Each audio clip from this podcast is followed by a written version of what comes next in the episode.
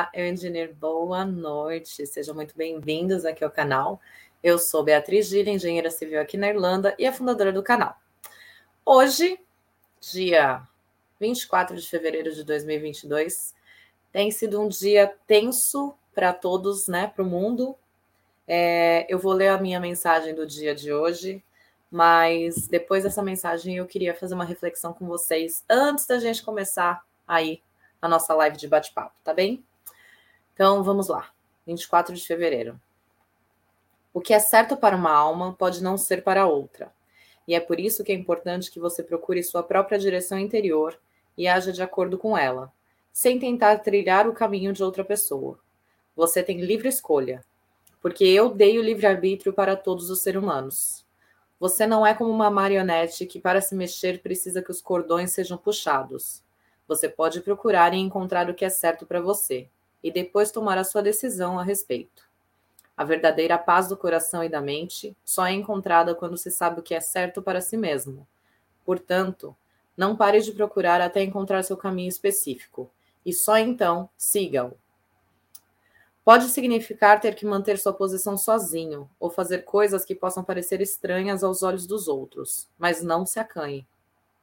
Faça o que quer que seja porque dentro de si você sabe o que você está fazendo melhor e está certo. Você sabe o que você está fazendo está certo. E somente o melhor virá com o resultado de seus atos.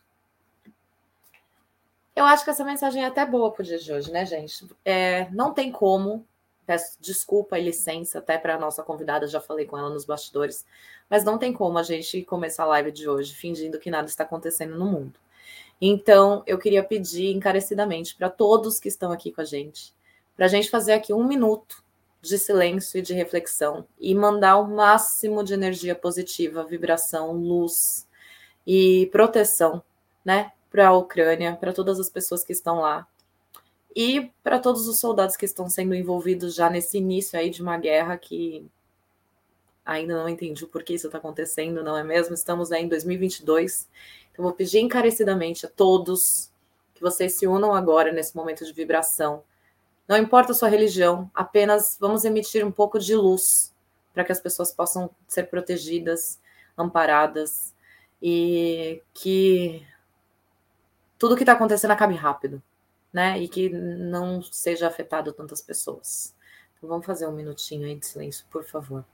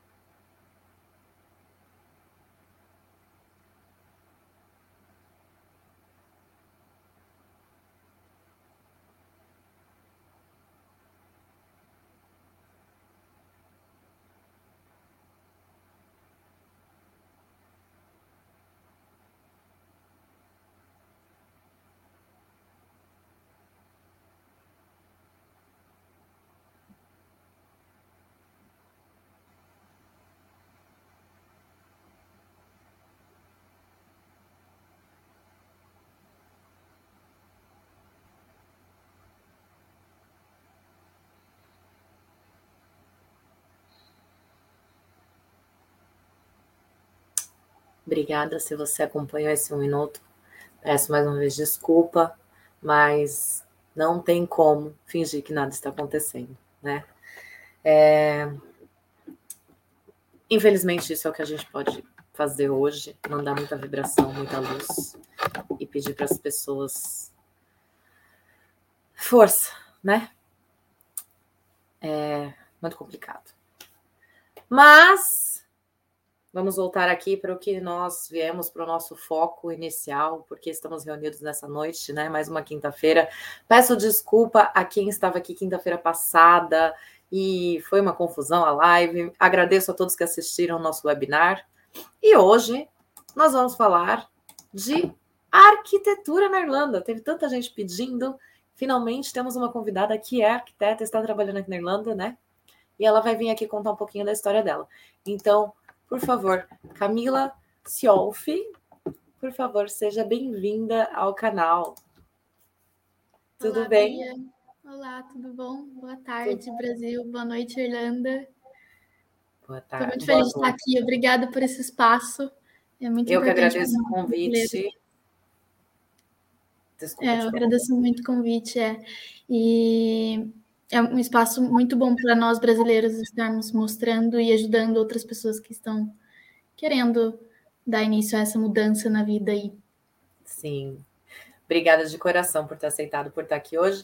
Mas vamos começar do começo, porque não nos conhecemos at all, né? A gente se falou só essa semana. Então, por favor, quem é a Camila Ciolfi? De onde que você veio do Brasil? Quanto tempo você está na Irlanda? Me conta um pouquinho para a gente se familiarizar e depois a gente começar a contar a sua história. Bom, eu sou de Taubaté, uma cidade de, do estado de São Paulo, bem famosinha até. é, eu vim para a Irlanda há três anos atrás, exatamente três anos atrás, uns cinco meses, quatro ou cinco meses depois que eu me formei. Eu me formei em arquitetura na Universidade de Taubaté em 2018 e em março de 2019 eu estava vindo para a Irlanda. E foi aí foi o começo de tudo. Veio recém-formada, então, assim, decidiu. Sim. Você já tinha essa vontade de morar fora? Como que era isso para você? Eu já tinha, mas era assim, era uma coisa meio distante para mim, assim, porque eu não sabia que eu tinha, é, no caso eu tenho um, passaporte europeu e eu não sabia que eu tinha e se eu sabia era um negócio que eu não sabia da disponibilidade que da, das portas que isso me, me abria. Então, é, quando eu comecei a descobrir todas as vantagens e tudo que eu, tu, todas as portas que isso abriria para mim, é, eu comecei a pensar muito mais e decidi vir um ano antes, assim, porque daí eu tive que me planejar, eu só, só fazia estágio, né? Então era um pouquinho complicado. Então demorou mais ou menos um ano de planejamento. Que legal. E quando você decidiu vir, você já estava em mente assim, vou para Irlanda? Ou você, assim como muita gente que decide fazer intercâmbio, era ah, Canadá, Austrália, não sei o que, e a Irlanda acabou sendo a opção hum. acessível? Não, na verdade, a minha primeira opção sempre foi a Irlanda, porque, assim, como eu não fechei com escola, é, eu tinha que. E eu não tinha muito dinheiro, eu tinha o dinheiro mínimo necessário para eu ficar um ou dois meses aqui sem emprego. Então, eu acabei. Eu tinha uma, uma das minhas melhores amigas morava aqui e mora. Então, para mim, isso ia me ajudar muito, porque eu vim, eu vim sozinha. Então, era, é ótimo ter alguém para te apoiar e te dar base. E, e se eu fosse para outro país, nossa. E assim, é, como eu tinha o passaporte, eu tinha que pesquisar um país que falasse inglês. O meu intuito era o inglês. Então, é, por esse motivo, eu, eu tinha ou a Inglaterra ou a Holanda, por exemplo, que fala bastante inglês, mas não é a língua número um. E, mas eu tinha a minha amiga aqui, que foi o ponto principal, porque daí eu não ia precisar chegar pagando hostel ou alguma coisa do tipo que encarecer absurdamente a minha viagem. Então, foi a primeira Querendo opção. quando a gente tem um pilarzinho de apoio aqui, facilita muito, né? Facilita, nossa, e eu sou eternamente grata, porque sem, eu acho que se elas não são duas, na verdade, se elas não estivessem aqui, eu acho que eu não teria vindo, porque seria muito mais difícil. Sim. Bacana. E quando você decidiu vir, então, recém-formada, decidiu vir para a Irlanda, qual que era o seu primeiro pensamento? Assim, você falou que ia um país que te falasse inglês. Então, como que era o seu nível de inglês nessa época? Você já falava, veio para aprender, foi estudar inglês? Como foi os primeiros passos aí quando você chegou? Então, quando eu era novinha, assim, até uns 13, 14 anos, eu fiz escola de inglês. Eu fiz escola particular de inglês só que assim, nunca foi algo que eu gostei, eu nunca tive facilidade, sabe? É, então, para mim, daí, tipo, quando eu realmente decidi ir, quando eu comprei a passagem, aí eu comecei a dar uma estudadinha assim, tentei assistir uns filmes com legenda em inglês e tudo mais. Mas assim, eu achava que eu conseguia me virar e era isso. Eu cheguei aqui e eu tinha o meu inglês para me virar e para não passar fome e sobreviver.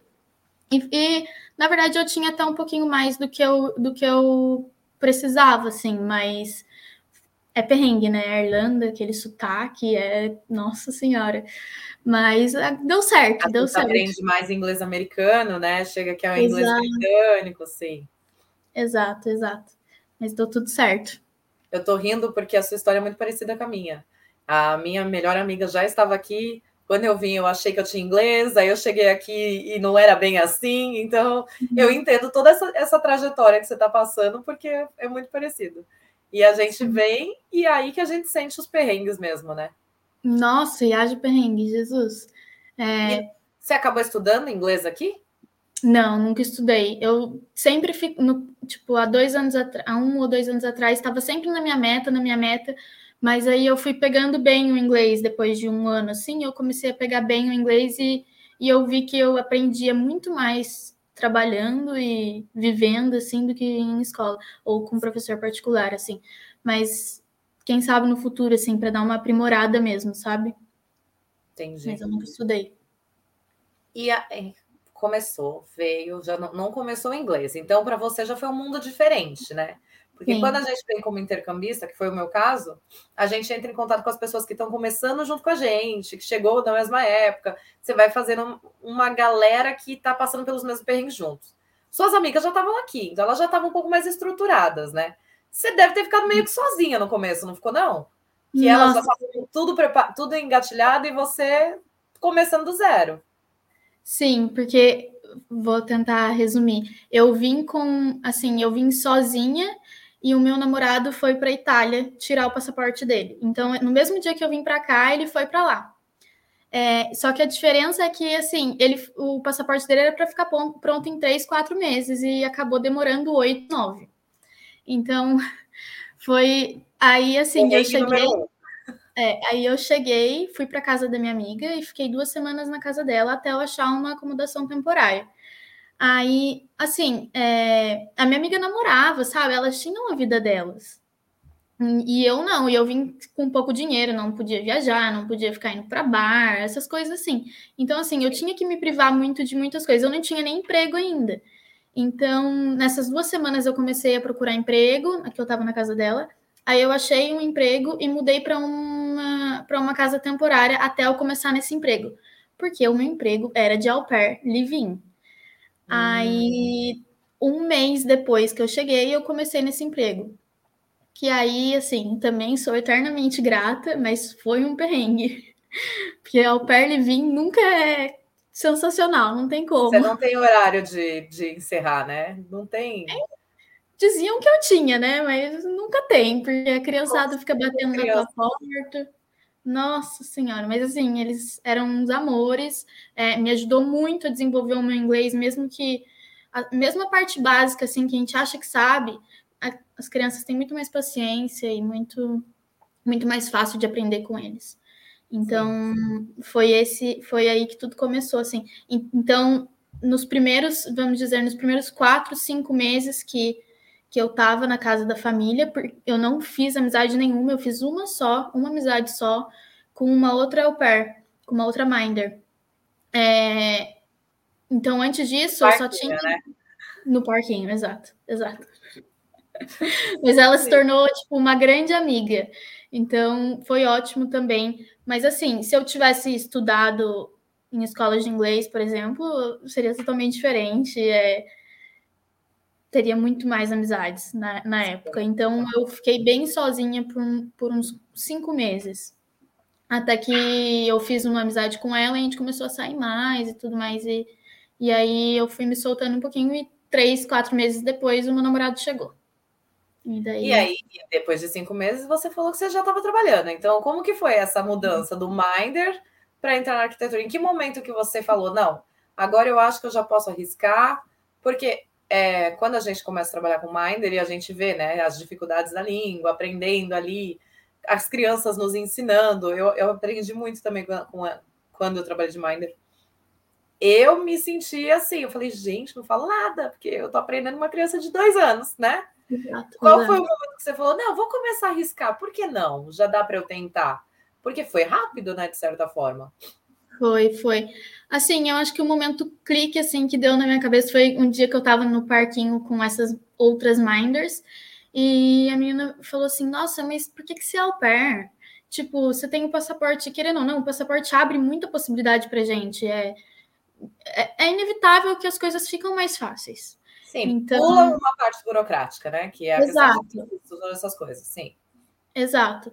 Então ela falou, por quê? Você consegue um trabalho full time. E, tipo, eu, como eu era live-in, eles me pagavam por semana, não cobravam a minha, não cobravam a minha alimentação e nem a minha moradia, mas me pagavam, tipo, micharia. Sim. Então, aí eu, e eu tava ficando muito cansada, porque assim, eu, eu, você acaba trabalhando o dia inteiro, não tem como, você tem que sempre estar tá lá para as crianças, as crianças ficam batendo na porta do teu quarto, enfim. Aí é, foi esse momento, e aí eu comece, começou a pesar na minha cabeça, eu já estava super cansado, porque uma das crianças era mega difícil, mega difícil. É, amo elas no fundo do coração, sinto muita falta, mas eram?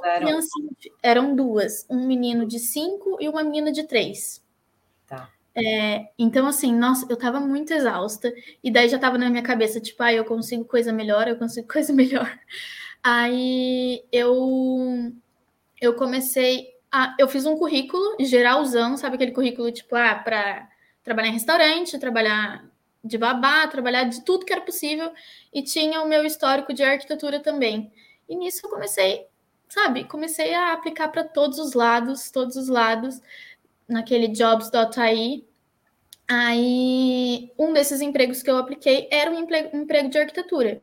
É, hoje eu vejo que foi a maior burrice eu ter feito isso, porque ninguém ia me contratar com, com um currículo de um currículo geral.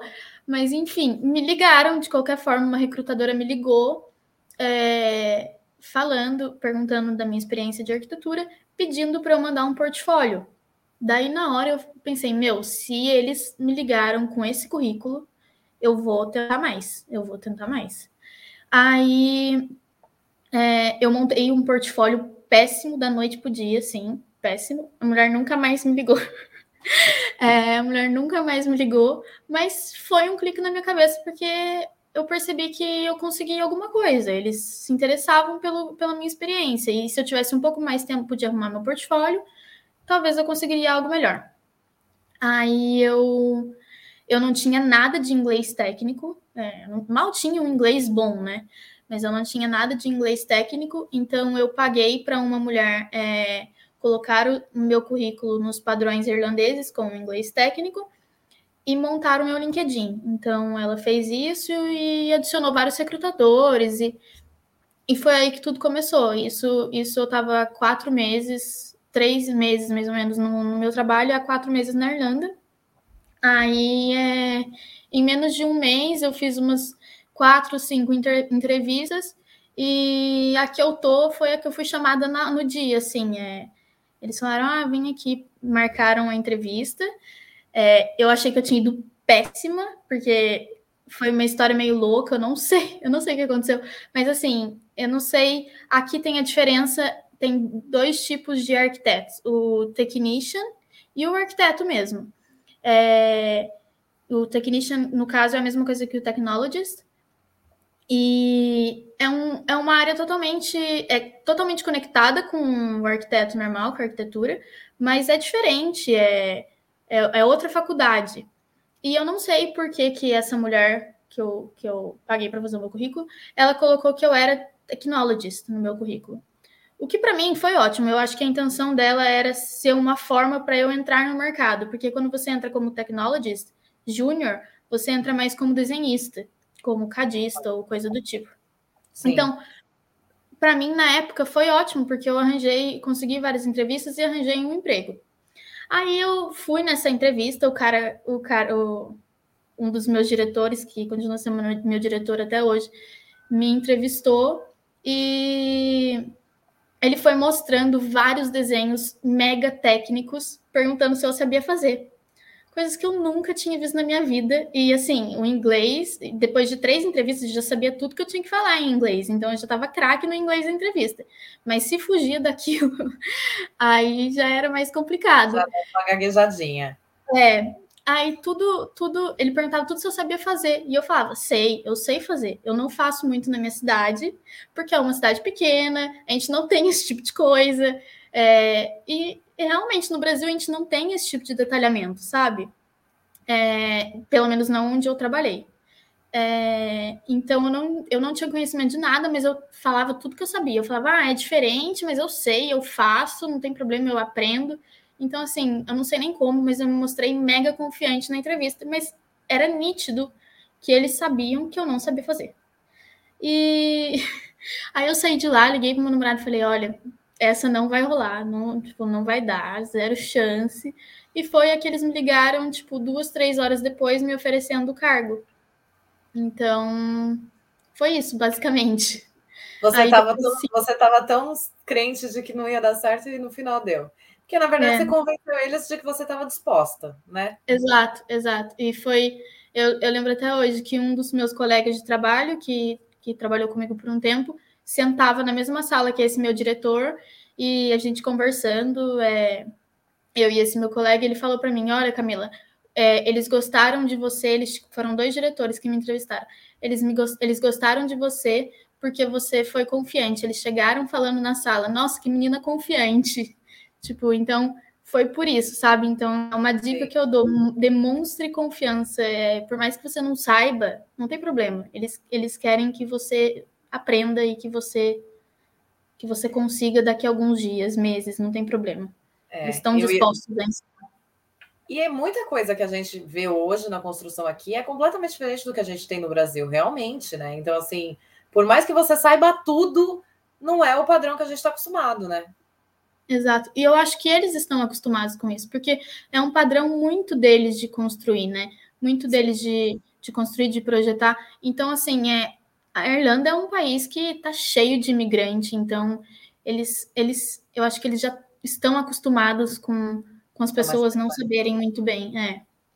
Então, Agora você entrou num assunto que é um assunto polêmico e muito interessante, e eu queria ver se a gente consegue é, trazer um pouco mais isso. Essa questão de arquiteto e o, o arquiteto técnico, né? O tecnologista. Uhum.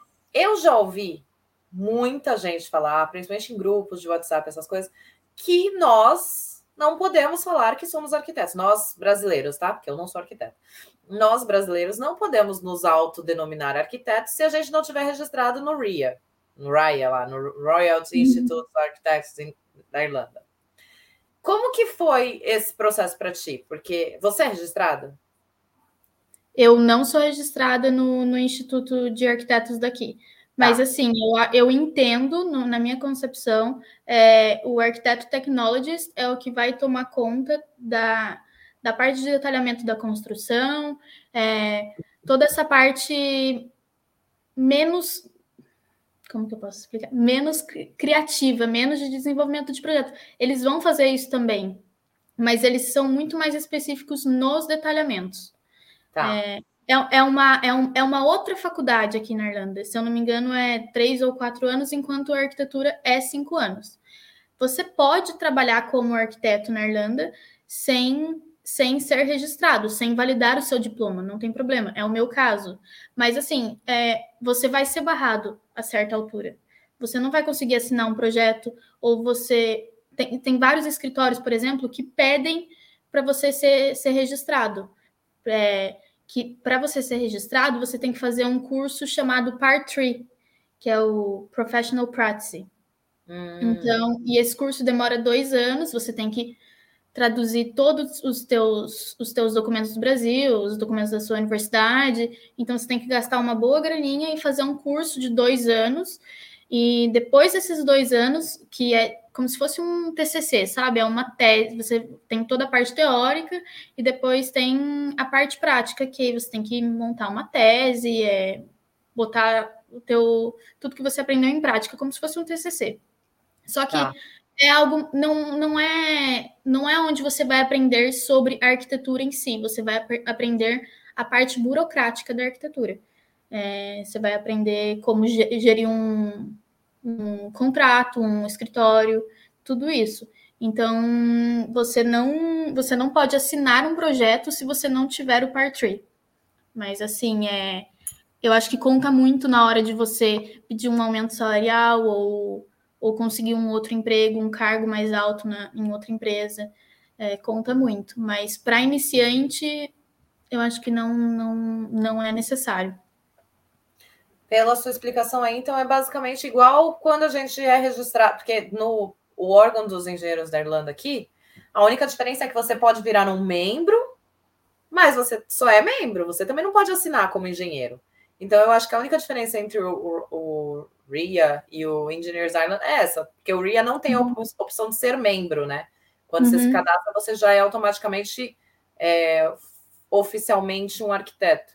Então, Exato. o que você está dizendo é, para, no meu caso, para eu tirar o Charter Engineer, eu tenho que fazer esse processo todo aí. Não, não é um curso, mas eu preciso fazer uma apresentação de um trabalho, tudo para o Engineers Island.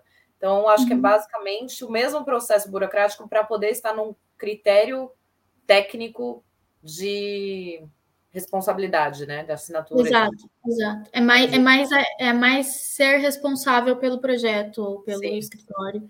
Então é por isso, mas assim, o trabalho que a gente exerce, um é de technician e o outro é de arquitetura. É, são cursos diferentes, são matérias diferentes, tem muita coisa é, envolve, porque você tem que saber de um para poder aplicar o outro, mas são coisas diferentes.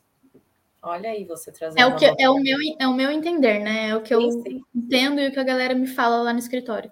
É, demorou meses para eu, eu, eu entender isso, anos. Até hoje eu tenho várias dúvidas, porque eu fui contratada como technician.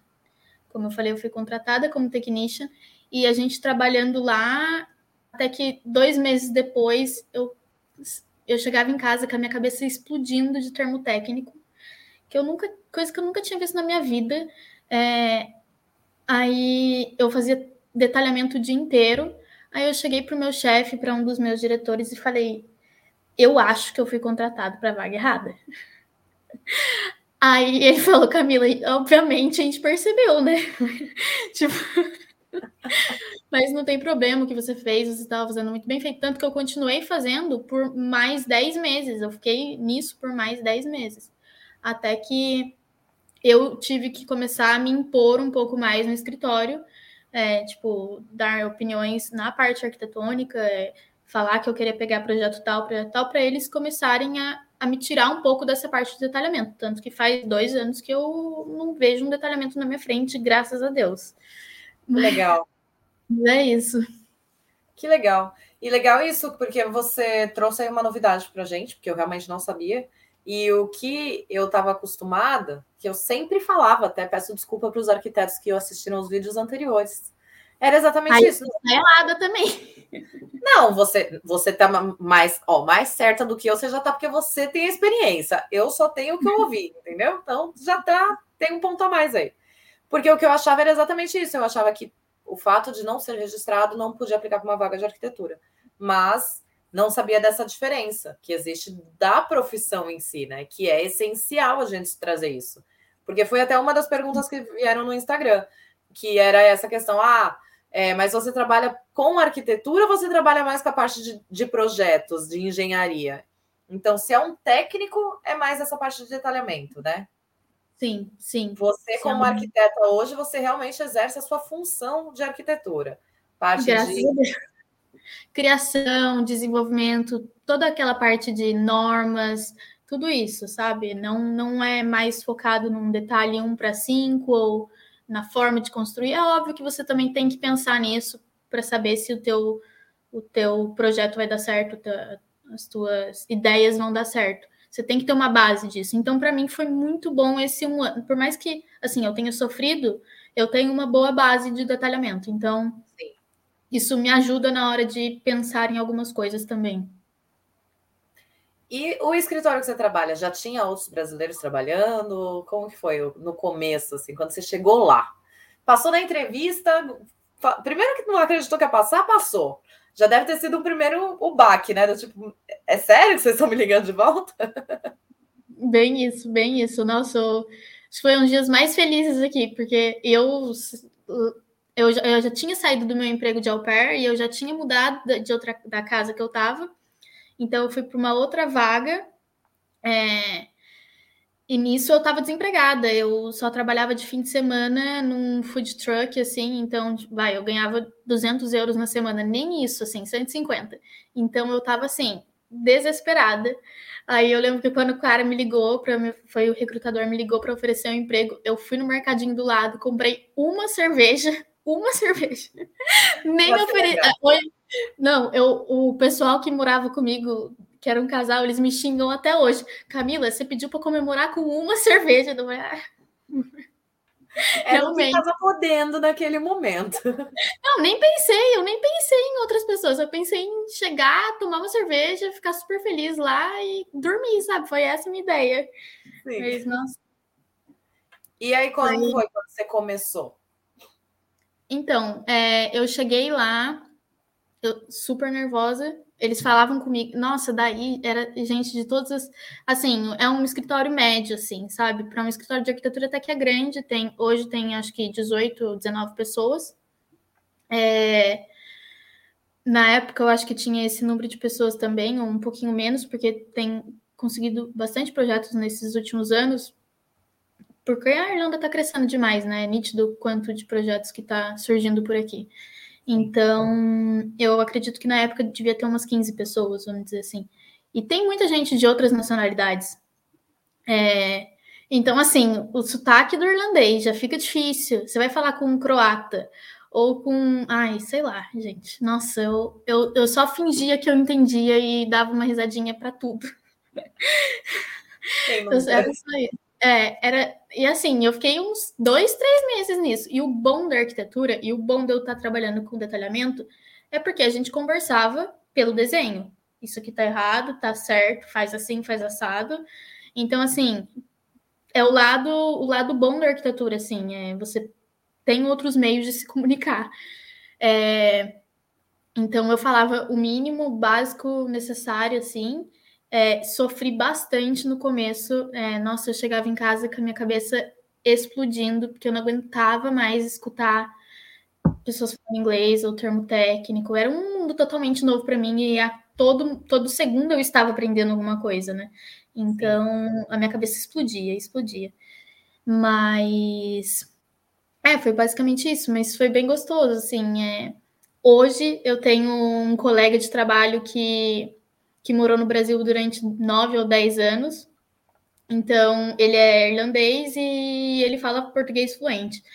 Então, assim, é, nossa, é, para mim é ótimo. para mim é ótimo, porque eu, eu falo, ele é um anjo na minha vida, ele é o meu, meu Google. Tudo que eu quero saber, eu vou lá e pergunto para ele. Não, eu, porque assim, a gente acaba aprendendo muito termo técnico em inglês e que a gente nem sabe como é que é o nome em português. Muita tipo, é, tem vários termos que, assim, você fala, meu, eu não, não sei o que, que é isso em português. Então, às vezes eu vou lá e pergunto para ele, é, ele me ajuda com várias normas, então é muito bom, é muito bom. E é legal porque isso que você está trazendo é legal também falar, porque assim, quantos anos você já está trabalhando? Quase três, dois e meio, é, dois e meio. E mesmo depois de três anos, a gente ainda tem algumas dúvidas, a gente ainda tem algumas coisas que a gente está aprendendo, né? Não, não é. Tem, tem muita gente que fica insegura que fala, ah, não vou começar a aplicar para o trabalho agora, porque eu não sei os termos, eu não sei as normas, eu não sei isso. Gente, vocês não. vão aprendendo conforme vai fazendo, não tem jeito, né? Exatamente. E cada projeto é um projeto, cada projeto requer é, é, normas diferentes, é, materiais diferentes. Então, em todo projeto a gente vai aprender. É, um projeto de uma casa vai ser totalmente diferente de um de um prédio ou de, um, de uma escola. Então, aprende a todo momento. É igual no Brasil, mesmo em português, a gente está sempre aprendendo com os projetos, então não tem muita diferença. Só Sim. que vão ser todos termos novos, o que é complicado. e você, se você pudesse dar uma dica, assim, quando você conseguiu a oportunidade? Você falou que você teve o estágio do Brasil. É, o que, que você fazia no Brasil que você colocou, que deu ênfase aí no seu currículo, que foi o que te deu a oportunidade de começar a trabalhar? O que, que você acha que foi que chamou a atenção, assim? Algum software específico? É, o fato de ter experiência como estágio? É, eu acho que assim, a maioria das vagas aqui, é, elas pedem experiência. É, e geralmente, e a maioria ainda pede experiência irlandesa. Só que assim, de qualquer forma, vai lá e aplica, porque tá, tá precisando tanto de arquiteto no mercado que assim, eu acho que eles não estão nem aí de onde é a pessoa. Eles nunca pediram o meu diploma, eles nunca eles não querem saber a universidade que você estudou, eles não estão nem aí para isso. Eles querem que você vá e, faça. Então, é, eu quando eu trabalhei no Brasil, acho que eu trabalhei desde o meu segundo ano de faculdade. É, no meu segundo estágio, era só eu, praticamente, e o meu chefe. E o meu chefe era aquela pessoa que estava sempre na obra, lidando com o cliente. Então, assim, o escritório ficava para mim, praticamente. Então, eu tinha que resolver tudo, coisa de prefeitura, é, coisa de orçamento, projeto. Então, eu aprendi demais e eu botei tudo isso no meu currículo, que eu fazia tudo, tudo sim, tudo, tudo que eu fazia eu botei. É, tudo ligado à arquitetura, né? Eu acho que tem isso, você não pode ficar enchendo linguiça falando, por exemplo, ah, eu trabalhei num café. Não, não fala isso. É, enfim, aí de software, eu vejo sim que hoje em dia muita gente está pedindo o, o, o Revit, né? Eu, eu fiz, eu acho que isso foi um dos fatores deles terem me contratado também, mas eu não uso. Eu fiz um curso de Revit no Brasil, um ano antes de vir para cá, se eu não me engano, mas hoje eu não sei mais de nada. Eu acabei não usando, então, assim, não pratiquei e perdi e eles falavam que eles queriam alguém que soubesse do Revit. Aí eu falei, ah, eu só preciso voltar a praticar um pouquinho, porque fazia um ano que eu não, tinha, não praticava, mas eu sei, falei para eles. Aí beleza, só que assim, hoje em dia eu até pensei, ah, eu vou fazer um curso de Revit de novo, vou tentar aprender. Sim, eu pretendo tentar aprender, mas eu vejo que na área de arquitetura, quando você sabe mexer em um programa que a maioria do escritório não sabe, você vai virar o Revit Monkey, sabe? Você vai ah. ser, ser, a pessoa do Revit ou ser a pessoa do Photoshop, sabe? Então, assim, é, é, é ótimo para você conseguir emprego, mas na posição que eu tô agora, eu para mim não me interessa, mas para conseguir emprego, eu acho que é um ótimo diferencial aqui. Não é nem diferencial, é quase que um requisito aqui agora, né, hoje em dia. Sim. Mas a maioria usa muito o AutoCAD, que é o que eu mais uso, AutoCAD, SketchUp, Photoshop ou coisas do tipo, Lumion. É, não usam muito, eu nunca vi, na verdade, usando o V-Ray, que é muito utilizado no Brasil para fazer renderização de imagem.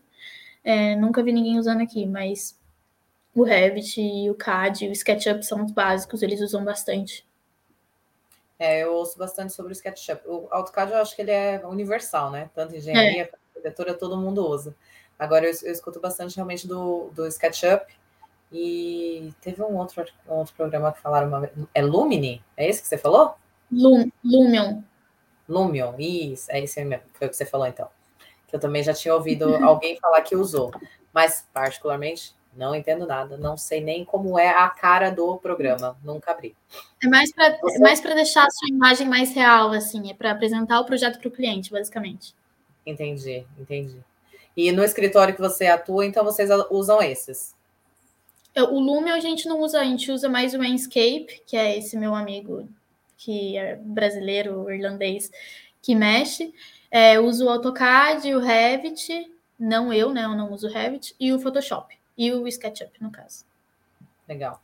Legal. É. Então, galera que está aí querendo entrar, se te dominar esses, esses softwares já é um plus.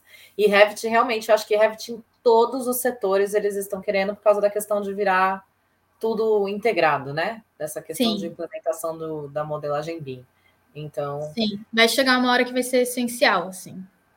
É, eu percebi isso também. Você falou uma coisa legal também da questão de que eles nunca pediram o seu diploma, né? Foi tudo realmente confiando no seu conhecimento, na sua, na sua experiência e no que você trouxe dentro do escritório. Sim, eu acho que é nítido quando a gente sabe quando a gente não sabe fazer, né? Então, eu acho que com, por exemplo, eles viram que eu não sabia fazer detalhamento, que eu não entendia de nada que eles estavam falando, mas eu eu me esforçava o máximo para pegar e para botar aquilo no papel. Então, Sim. era óbvio que eles sabiam que eu, que eu não era formada naquilo, e a partir do momento que eu comecei a, a me impor um pouco mais sobre arquitetura e sobre design, essas coisas do tipo, eles, eles eles entenderam qual que era o meu papel lá, basicamente. Sim. E uma curiosidade que eu tenho, porque Brasil a gente se forma arquiteto e urbanista, né? Sim. Como é essa parte de urbanismo aqui na Irlanda? Olha, é... eu acho que faz, faz tudo parte, porque assim, pelo menos eu vou falar a minha experiência. No escritório a gente pega bastante. É... Como que eu falo isso? Bastante projeto de. Tipo conjunto habitacional, sabe? Sim. Várias casas. E aqui as casas são todas iguais, então, por exemplo, a gente está com um projeto lá que são 600 casas, é, praticamente todas iguais. Então, assim, você não, você não faz o design só da casa, você sai, faz o design do, do, do terreno inteiro, no caso. Então, você tem que pensar em rodovias, você tem que pensar em espaço público, você tem que pensar em iluminação. É óbvio, aqui é muito mais dividido do que no Brasil. Aqui vai ter um escritório para o landscape, vai ter um escritório para rodovias, vai ter. É muito mais. É o que eu sinto, é muito mais dividido do que no Brasil. Sim. É, então, mas a noção, você tem que passar toda a tua ideia e toda a tua noção pro, pro subcontratado, no caso, e eles vão e eles vão só refinar o teu projeto, eles vão só passar, ó, oh, você pode fazer isso, você não pode. Mas assim, o pensamento de integração, de mobilidade, de como as coisas vão realmente funcionar é teu. Então, assim, se você for fazer um projeto de um conjunto habitacional, de um ai, sei lá, de um condomínio, qualquer coisa do tipo, você tem que ter uma noção de urbanismo, de um parque que tem bastante, de escolas, tem que tem que tem que ter bastante noção de urbanismo. E eu acredito que a faculdade daqui também é, tem matérias de urbanismo. Eu acho que é o urbanismo também. Só, só um nome que não, não integra. Não Eles não integram. Entendi. É. é. porque já, já me fizeram essa pergunta da questão de ah, e a parte de urbanismo, como que é?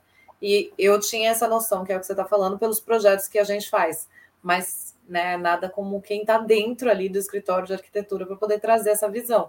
Porque eu vejo isso também, que a parte de iluminação é o, o mecânica elétrica que vai trazer, né?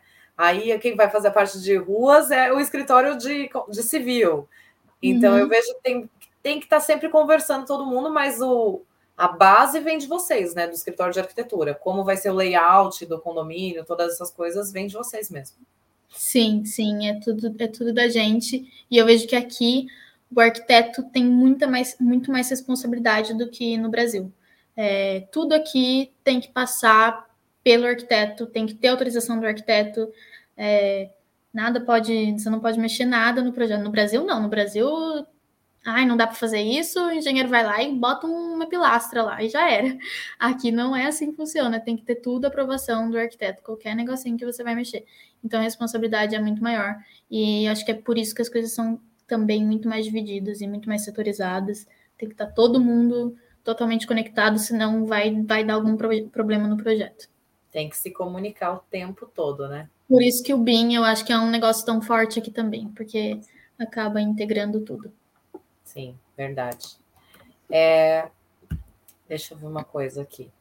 Ah, a questão do seu registro do CAL. Isso é uma pergunta que fizeram. Precisa apresentar registro do CAL para trabalhar na Irlanda? Você tem ainda seu CAL ativo? Em algum momento você precisou dele? Eu, eu, nunca, eu nunca ativei meu CAL. É, é, eu talvez seja um dos requerimentos. É, por exemplo, eu estou pensando em começar o meu Part 3 esse ano. É, então, para começar o Part 3, que daí você vai se tornar um arquiteto que você pode assinar projetos, que você vai estar num nível superior, vai conseguir um salário melhor, vai conseguir vagas melhores de emprego.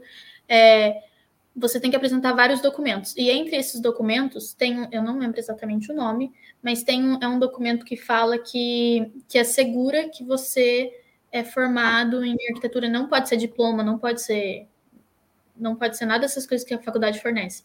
É um documento que assegura que você é formado em arquitetura e apto para exercer a sua função no Brasil ou alguma coisa do tipo no teu país.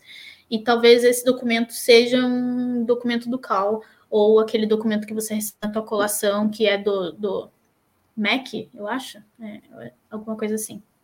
Que é o comprovando a sua, sua formação. Mas não é, é da faculdade, entendi. É, não, não é o da faculdade, é de outro órgão. Mas assim, é, não acredito que não tenha que tem, não tenha nada ligado ao caos, não. Outra coisa também em relação ao registro, tem duas opções, né? Ou você faz esse registro que, que você estuda por dois anos, apresenta um projeto, tem que frequentar aulas e tudo mais, ou você espera sete anos de experiência na área. Não tenho certeza se são sete anos na Irlanda ou sete anos no total, acredito que são sete anos no total. E depois de sete anos você aplica para esse processo e você daí só tem que participar de uma entrevista e fazer um exame é, e aí você tá apto, digamos assim, né? Se eles te aprovarem, você tem que demonstrar que você tem todo o conhecimento necessário. Então, mas assim, se uma pessoa trabalha sete anos aqui, provavelmente tudo que ela vai aprender no curso, ela já aprendeu nos longos anos de experiência dela. Sim. Então, talvez seja uma mão na roda, assim, mas é, não, não será o meu caso, porque senão vai demorar. Vai esperar muito tempo, é. Mais fácil fazer, você já está três, quase, quase três, você falou, né? Mais fácil fazer dois é. anos de curso e conseguir isso quanto antes. E eu penso também que o curso abre várias portas para você, você vai conhecer muita gente, vai aprimorar ainda mais o seu vocabulário. Então, eu acho que é, é só pontos extras, assim. Sim. É legal porque você vai ter o contato com o que você não teve fazendo do, intercâmbio, do inglês, né? Do intercâmbio e tal. Uhum. Isso é importante, com certeza. É... Uhum. Deixa eu lembrar aqui uma coisa. Aqui. Você falou do, que você fez o seu portfólio. Para essa sua outra empresa aí, você precisou apresentar um portfólio? Como que foi? Ou foi a entrevista técnica lá conversando com os diretores apenas? Que o primeiro portfólio você falou que não foi muito bom. Você acha então, que é essencial ter um portfólio? Eu acho que é essencial ter um portfólio. Não, meu portfólio não era bom, continua assim, o que está montado não não ficou bom. Eu vejo hoje, assim, acho que ficou péssimo mas foi o suficiente para eu conseguir. Talvez eles estavam necessitados de alguém, não sei, mas assim, eles toda vaga pede portfólio. Eu, todas as entrevistas que eu fiz, eles pediram um portfólio e assim é legal você mostrar um pouco de tudo no teu portfólio, não ficar mostrando só em, por exemplo, na minha eu mostrei muito mais imagem 3D ou planta, sabe? Mostra um pouco de detalhe, por mais que você não seja o technician, você tem que ter noção de detalhamento, você tem que saber como as coisas funcionam. Então, mostra detalhe, mostra é, variedade de projetos, mostra um pouco de 3D, um pouco de planta, fachada e essas coisas do tipo. Então, tenta variar bastante, mas sempre mantendo uma consistência, assim, é, deixando o layout, a linguagem sempre bem parecida no decorrer do portfólio inteiro. Acho que isso é bem importante. Mas sim, eles pedem bastante, a maioria pede é legal você fazer quando você faz um portfólio, é legal você fazer algo de diversos projetos ou é interessante você mostrar todas essas etapas como se fosse de um projeto só? Ou você acha que isso também não faz diferença nenhuma? Ai, olha, não sei responder, mas eu acredito que assim, é, você pode na muito sua opinião, bem... então, nem, nem pensando é, na sua é, opinião mesmo. Na minha opinião, eu, a forma que eu faria é, eu botaria, vai, vamos dizer, uns cinco projetos diferentes e eu tentaria mostrar coisas diferentes. Por exemplo, em um projeto eu vou focar nas minhas imagens 3D, na minha fachada e coisas mais de mais visuais e talvez no outro eu mostraria um pouco mais o meu detalhamento, porque assim, você nunca trabalha do começo ao fim no mesmo projeto. É muito difícil. Vai sempre passar por outra pessoa. Então, assim, é, é muito difícil eu começar um projeto e terminar um projeto. Vai passar por outras pessoas. Então, é, é, é, a forma que eu faria, né? Mostrando as partes que foi a que você trabalhou daquele projeto mesmo. Entendi. Exato. Essa foi uma curiosidade minha mesmo, tá? Porque como eu nunca tive um portfólio, porque né, não é da minha área, então é legal perguntar. Ah, eu tenho, mas meu é péssimo, preciso atualizar. Ah, então, mas foi, deu certo, deu bom, né? Exato, exato. Deu bom. É, teve uma pergunta aqui que é legal a gente falar. Ó. Quais são as principais posições ocupadas por quem é formado em arquitetura? Você falou Ai. que tem essa, já temos esse, essa quebra aí do tecnólogo uhum. e o arquiteto, né? São é. posições diferentes. São eu coisas sei. diferentes, mas é uma, é, uma ótima, é uma ótima forma de você entrar no mercado. Porque, assim, Sim. quando você começa como um tecnólogo, você vai ser mais desenhista.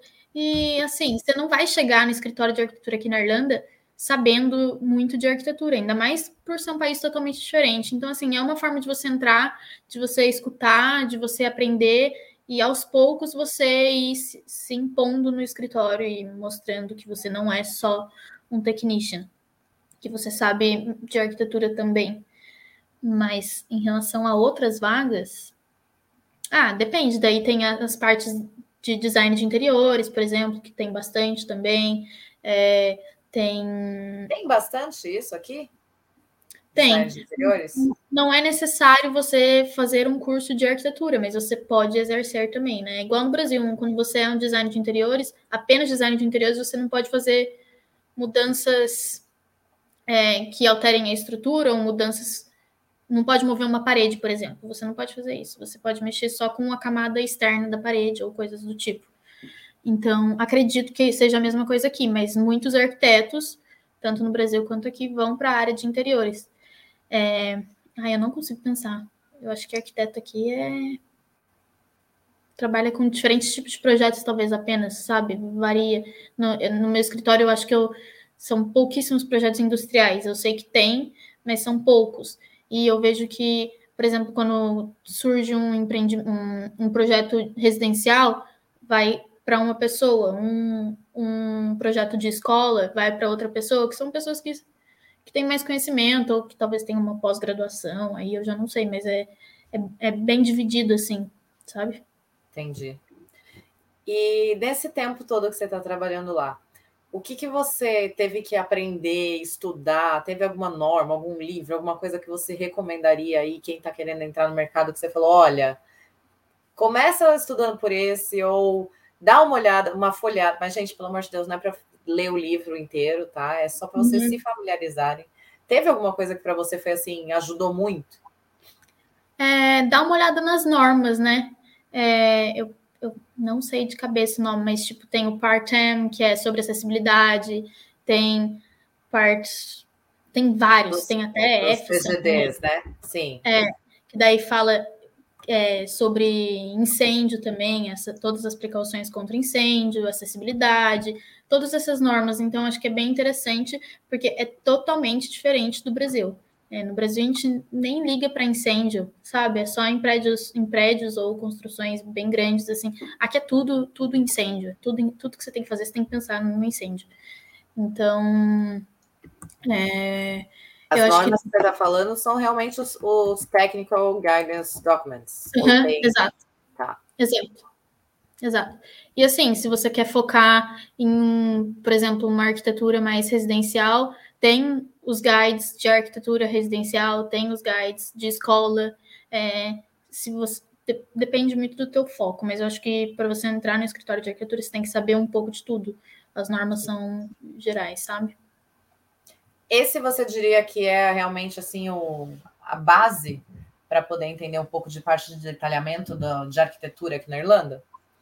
De detalhamento, não, mas assim, é, é, é, normas mesmo de, de planta, por exemplo. Você quer também, também mostra bastante sobre detalhamento, ainda mais quando é a parte de, de incêndio, porque tem uma parede, por exemplo, tem inúmeras camadas para prevenir o incêndio ou coisas do tipo. Agora, até para você projetar, para você fazer a planta, você tem as normas de distanciamento. Ah, quando você tem a escada, a escada tem que ser fechada. Então, assim, é, é norma de desenho mesmo, sabe? Não é, não é nem de construção ou, ou a parte técnica, é a parte da planta, a parte base da, da coisa, assim. Quando Entendi. você está pensando, quando você está projetando, você tem que saber é, o que pode e o que não pode ser feito. Porque nem tudo é. Tem, por exemplo, nesse guide de residencial, tem as medidas mínimas que tem que ter um quarto, as medidas mínimas que tem que ter uma sala. É, várias coisinhas desse tipo. Então, é interessante saber disso. Boa, muito bem. Eu sempre comento dele, mas eu confesso que eu só li algumas partes, só as que são mais voltadas para o que eu faço inspeção em obra. Mas eu sei que ele uhum. tem muito detalhamento, que é o que você está falando, para poder fazer os desenhos né, arquitetônicos. Sim, sim. Outra coisa que eu queria te perguntar. Você falou que você entrou no escritório, o escritório já é multicultural, já tinha gente de tudo quanto é lugar, você já teve bastante dificuldade aí para se adaptar com os accents, né? Uhum. Mas Quando você começou, o que, que foi assim uma das coisas que você logo de começo, palavra técnica, alguma coisa que você falou, nossa, nunca imaginei que era assim, sabe? Alguma, alguma diquinha de vocabulário aí que você possa lembrar, que você falou, nossa, nunca imaginei que inglês fosse isso, ou pensava que era diferente, ou que marcou muito para você. Uhum. É, tem inúmeras, né? Tem inúmeras palavras técnicas que, que se traduzir não faz o mínimo sentido. É, ou, por exemplo, uma que vem na minha cabeça que me pegava muito, é, assim, a gente fala no Brasil pé direito. Como que é pé direito aqui? Eles não, não têm isso, é floor to ceiling, floor to ceiling height, que é tipo do chão ao teto, altura do chão ao teto. Então, essa foi uma, nem, não é nem palavra técnica, né? É mais um. A forma uma, de se falar. É, uma pegadinha, assim, porque eu ficava pensando, gente, como é que fala isso? E toda hora eu me enrolava. Aí tem várias palavras, por exemplo, é skirt, que é o rodapé, que assim. Skirt é saia, né? É, nunca chamaria disso, tem outros mil e outros significados.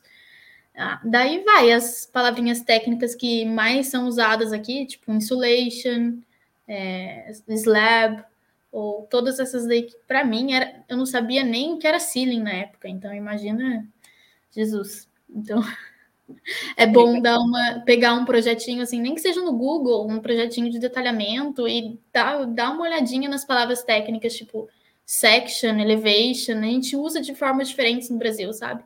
Então, para vocês pelo menos saber do que eles estão falando, porque para mim eu, eu, eu não me preparei nessa parte. Então, para mim, eu só concordava e tipo, não, não sabia muito. Não sabia nada, na verdade. E eu acho que sempre tem, né? A, a gente, algumas coisinhas que acabam, você ouve e você fala, o que, que ele tá falando? Aí você vai pôr num Google para traduzir, que nem skirt. Se você for traduzir no Google, vai aparecer uma saia, gente. É a primeira coisa que vai aparecer. Até você conseguir vincular aquela palavra com a parte construtiva, você já ficou totalmente perdido olhando para a tela do computador falando por que, que ele está falando de saia comigo, né? Exato, exato. Não, tem é. várias disso, várias. E até hoje, até hoje tem uma palavra ou outra que eu fico. Hã? Tipo, o que, que é isso? Me explica. E assim, é muito bom porque eles eles estão tão acostumados, eles, eles nunca vão reclamar de você não saber o inglês. Talvez vai, vai ter uma piadinha ou outra, mas assim, quem que liga, sabe? Você tá ali para aprender. É, então, ah, eles estão tão. Quem somos nós? Até parece que a gente não faz as piadas com os gringos tentando falar português, não é mesmo? Exato. E quero ver eles tentarem falar outra língua. Eles só falam inglês, e olha lá, que cometem vários erros falando inglês. Então, assim, é, só vai, não liga para o sotaque, é, não tem problema nenhum. É. Eu, e eu percebo que eu perdi muito, eu, eu, era muito confiante no Brasil, eu, e desde que eu cheguei aqui, desde que eu consegui esse emprego, eu consegui pela confiança, mas hoje eu vejo que eu não sou mais confiante como eu era antes, porque assim, eu tenho, eu tenho um pouco de receio, se eu vou falar numa reunião, eu, assim, eu falo o necessário, eu não fico trocando muita ideia. Sabe aquele. aquele ai, qual que é? Fala é? só o básico. É, não, não, não fico trocando muita ideia antes de começar os assuntos técnicos, os assuntos sobre o projeto, sabe? Eu fico com medo de errar, mas eu sei que é bobeira da minha parte, porque daí eles falam, tem outras pessoas de outras nacionalidades que falam menos do que eu, que não estão nem aí, só vão falando. Então, não é um empecilho. Não poderia, não deveria ser, né? Mas você acha que você se, se ainda se trava por uma questão de insegurança ou por medo de ser julgada ou só porque foi a forma que você adotou e você está tranquila desse jeito mesmo? Não, tranquila não tô, porque eu quero falar, mas eu. Sabe quando você quer falar, mas você fala, ah, não, melhor não, senão eu vou estar tá falando besteira. Eu acho que é insegurança, eu acho que, assim, porque agora que eu tô tendo mais liberdade de de tocar um projeto, por exemplo. Eu comecei a tocar meu primeiro projeto agora. E é um projeto super grande e eu tenho que entrar numa reunião e eu tenho que explicar o projeto. Então, assim, o que eu tenho feito, que eu fiz, eu estudo esse projeto, o meu amigo, o, o brasileiro, ele me ajuda com falar, não, não usa essa palavra, usa essa palavra que vai parecer mais certo. Então, assim, é, não adianta, é tudo experiência, é tudo você você praticar, sabe? E eu sou, eu sei que eu vou ficar confiante em reunião em algum momento de chegar e começar a falar de todos os assuntos, Porque assim, se eu tô com meu amigo irlandês aqui, eu vou falar, eu, nossa, eu vou desbocar aqui. Eu vou contar minha vida inteira, não tem problema nenhum.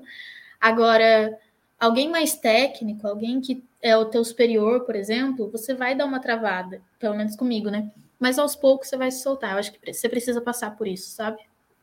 Aí, quando chega naquela sala de reunião que tem um monte de gente que fala um monte de inglês que você não está entendendo o que eles estão falando entre eles, dá um né? medinho. É. Não, e eu vejo que eles não se entendem. Por exemplo, eu, às vezes eu tenho reunião com o pessoal de UK. É, meu chefe fala: O que, que você está falando? Tipo, volta, fala de novo que eu não entendi, sabe? Porque é totalmente diferente. É igual uma galera do Sul querer falar com a galera do Nordeste no Brasil. Não, Sim tem, tem de tudo, então é tranquilo. Sim, verdade. Tranquilo. Deixa eu ver se temos mais alguma pergunta. Tem alguma coisa que eu esqueci de perguntar, alguma coisa da sua história que você gostaria de falar? Que pelo que eu entendi aí do seu dia a dia, então hoje você está trabalhando com projetos, você faz a parte de layout, de criação, de desenvolvimento, né? Tá uhum. ali no escritório, trazendo ideias, tudo, e usa muito o AutoCAD e o SketchUp. É isso, né? É, é o mais, é o mais utilizado, assim.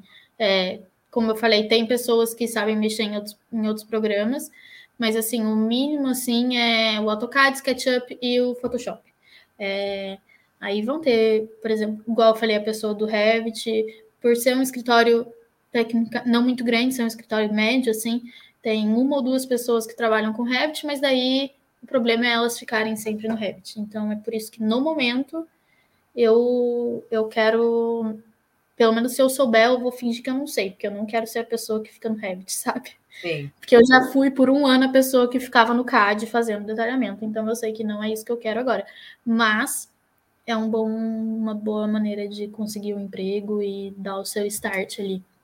De já, já emergir aí no, no mercado, né? Exato, exato. Deixa eu ver se temos alguma pergunta. Tem bastante comentários, daqui a pouco eu vou, vou passar por eles até para você saber quem está aqui com a gente, nos acompanhando.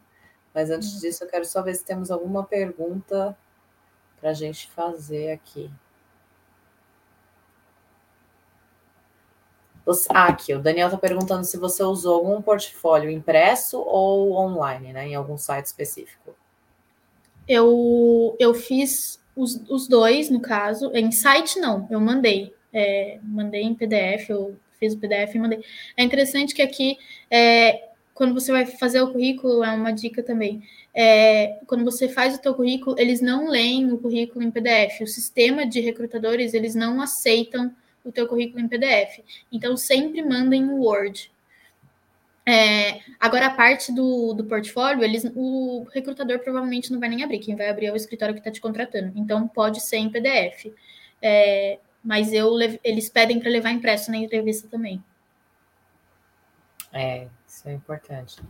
James está falando que você está representando muito bem o nosso escritório. Ah, é ele o, o meu anjo Vai. da guarda no escritório.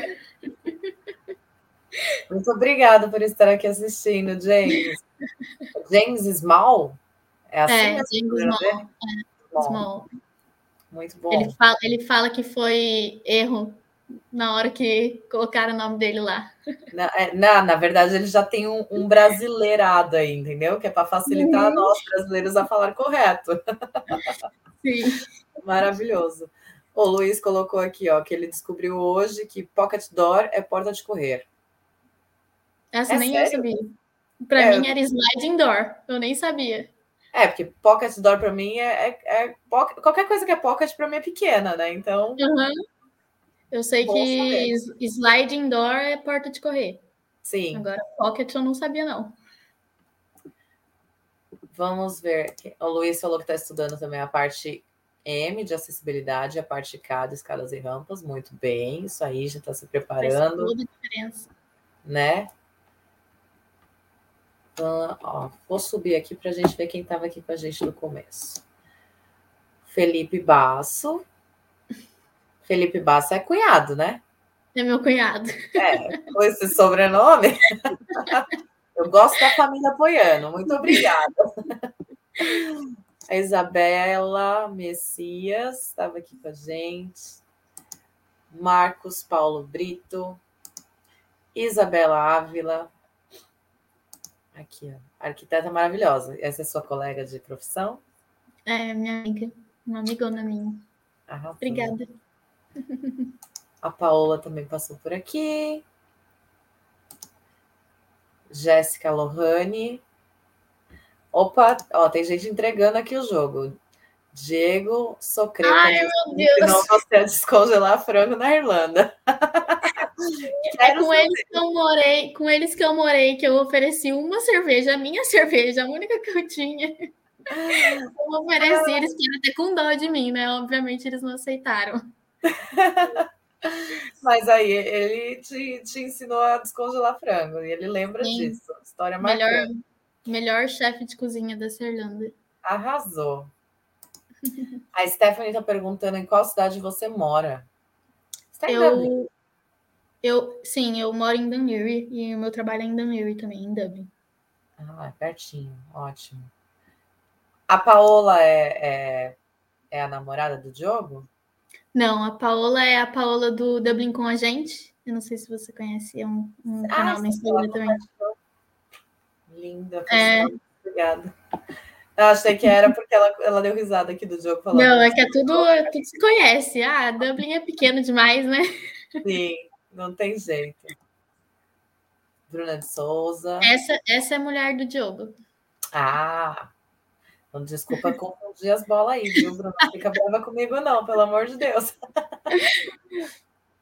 Como é a área de interiores? A Isabela Messias está perguntando. A gente falou um pouquinho, né?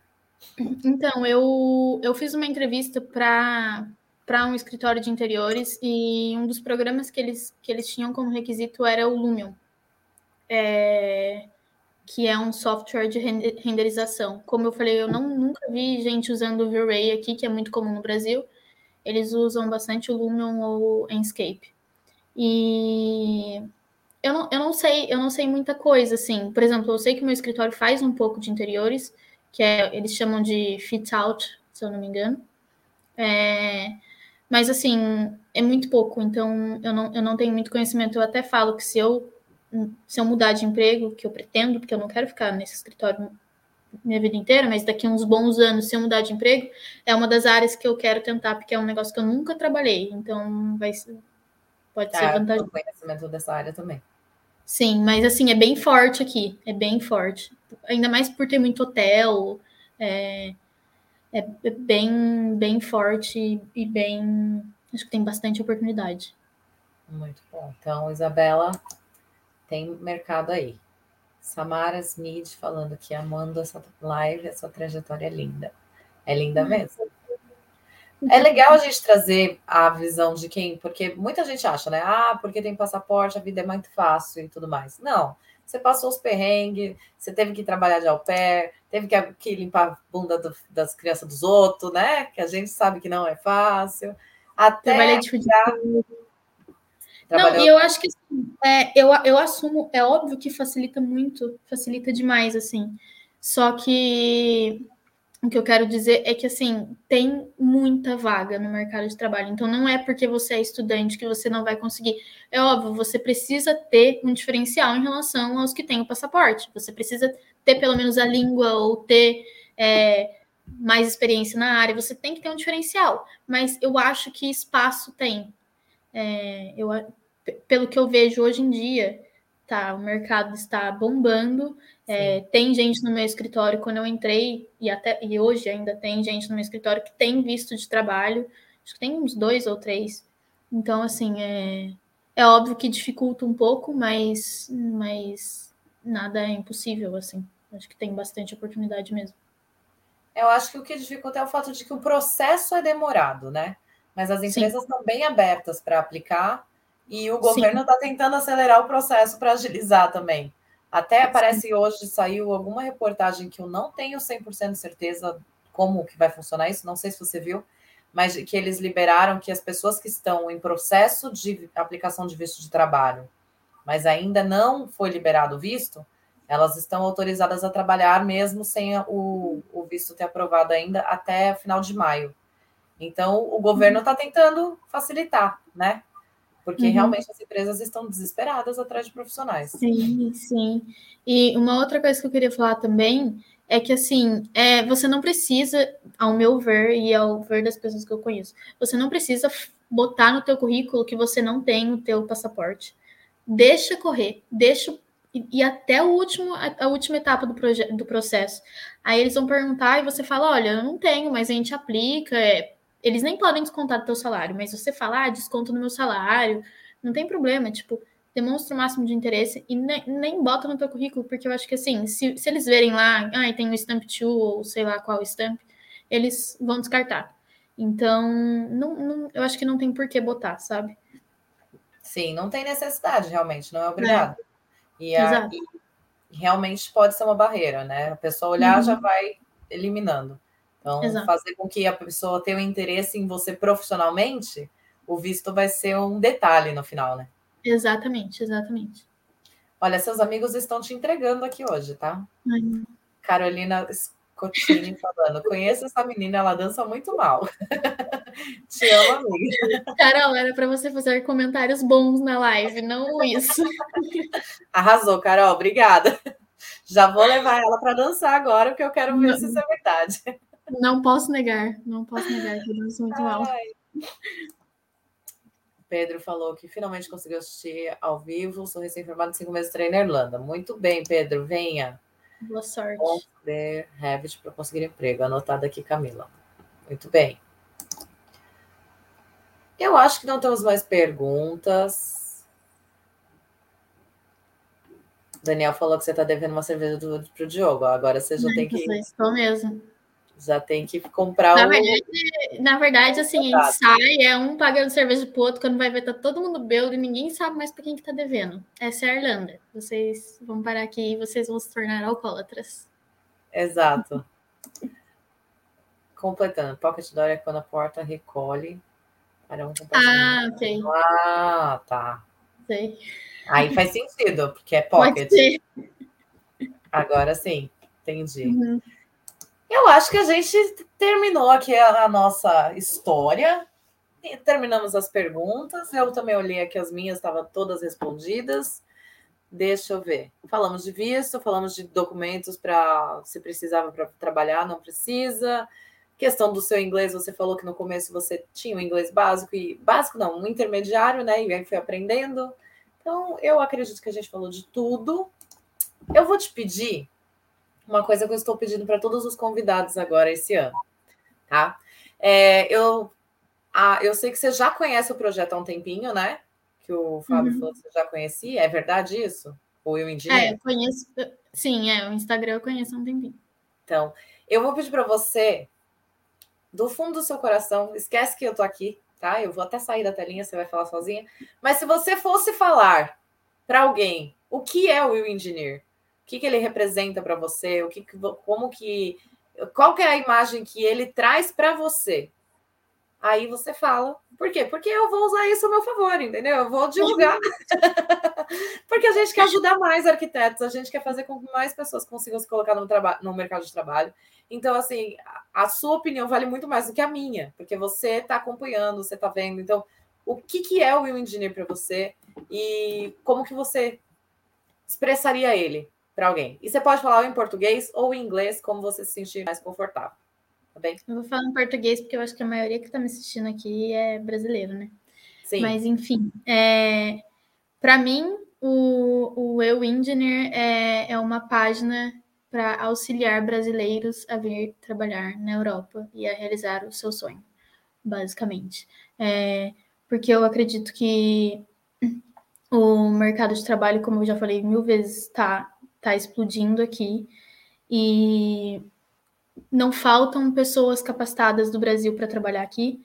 O que falta é um incentivo, falta é, conhecer como as coisas funcionam, e eu acho que o Eu Engineer proporciona essa conexão entre Brasil e Irlanda e mostrar um pouquinho de como são as profissões aqui, mostrar como faz um site engineer, como faz é, um arquiteto ou, ou qualquer outra profissão envolvendo engenharia mostra sempre um pouquinho, trazendo lives e lives. Então, é muito bom para a gente saber que a gente estando no Brasil, a gente, a gente sabe que a gente consegue um emprego lá fora, sabe? Eu acho que esse apoio é essencial e juntar essa comunidade. A comunidade brasileira é tão grande aqui, é tão bonita, todo mundo se ajudando. É, e eu acho que o, o Engineer é, faz grande parte disso. É uma ajuda muito bem-vinda para quem está pensando em vir ou para quem já está aqui mesmo, é, divulgando trabalhos, divulgando, por exemplo, eu estou aqui, eu nunca divulguei nada de ser arquiteta aqui, e para mim isso é, é um start em talvez algum projeto novo na minha vida. Então, assim, é, eu acho que é uma ótima ajuda que o Eu Engineer proporciona para gente. Muito obrigada, sua linda. Teve uma última coisa aqui, ó. Isabela pediu: qual conselho você dá para quem é arquiteto e quer se mudar para a Irlanda? Te admiro muito. Ai, eu acho que é se preparar. Eu não sou da turma do só vem, porque é perrengue, independente se você é, se você tem passaporte, se você não tem. Então, se prepara e estuda o que dá para estudar. Você não vai aprender muita coisa. Você, óbvio que você vai aprender bastante coisa estudando, mas a maioria você vai aprender na prática. Então, assim, é estudar um pouquinho e ser bastante confiante, montar um currículo e montar um portfólio e aí talvez é só vem. É, se prepara e vem, né? Não Exato. vem sem estar preparado. Eu não sei se você ficou sabendo, mas tem, tem um, uma turma que tava. A gente se encontrou, que foi quando eu encontrei com o seu namorado, Fábio. E agora eles me apelidaram assim, ó. Beatriz, a Anitta da engenharia. Vê se eu Bernardo, seu lindo, obrigado por estar aqui. Mas aí surgiu esse apelido agora, entendeu? Aí, Ótimo, vou te chamar é... de Anitta. Só falta dinheiro, causa. Olha, muito obrigada, Daniel. Obrigado por ter ficado até agora. Eu acho maravilhosa a live. Parabéns pela sua trajetória, Camila. Obrigada. Camila, muito obrigada pelo seu tempo, pela sua história, por abrir aí sua vida para compartilhar aqui, para ajudar outros, né? É, quem quiser entrar em contato com você, pode te chamar no LinkedIn para poder bater um papo. Pode. Fique à vontade. Pode, eu adoro ajudar. É, foi um dos motivos de eu ter topado também, porque eu acho que é muito importante essa ajuda, faz toda a diferença. Sim, com certeza. Que a gente possa trazer mais histórias de outros brasileiros de sucesso por aqui. Obrigada de coração. Uma ótima noite para você. Vou fazer aqui o encerramento e a gente se fala, tá bom? Tá bom. Muito obrigada pelo espaço. Boa noite obrigada. a todos. Boa noite. Gente, muito obrigada a todos que ficaram até agora. Quero pedir duas coisas. Se quiserem entrar em contato com a gente, entra aqui no site, tem aí o imengineer.com.br barra contato, deixa sua mensagem, se ficou alguma dúvida, põe aqui embaixo nos comentários. Não esquece de deixar seu like, que isso ajuda na divulgação do nosso canal e ajuda com que chegue a mais pessoas esse trabalho que a gente faz. E mais uma vez, vamos manter aí nosso pensamento positivo, manter sempre muita vibração positiva para ajudar essa situação que está acontecendo no mundo, né? Obrigada a todos que ficaram até agora. Eu espero que vocês tenham gostado. Uma ótima noite para todos vocês e nos vemos em breve na próxima semana. Tchau, tchau.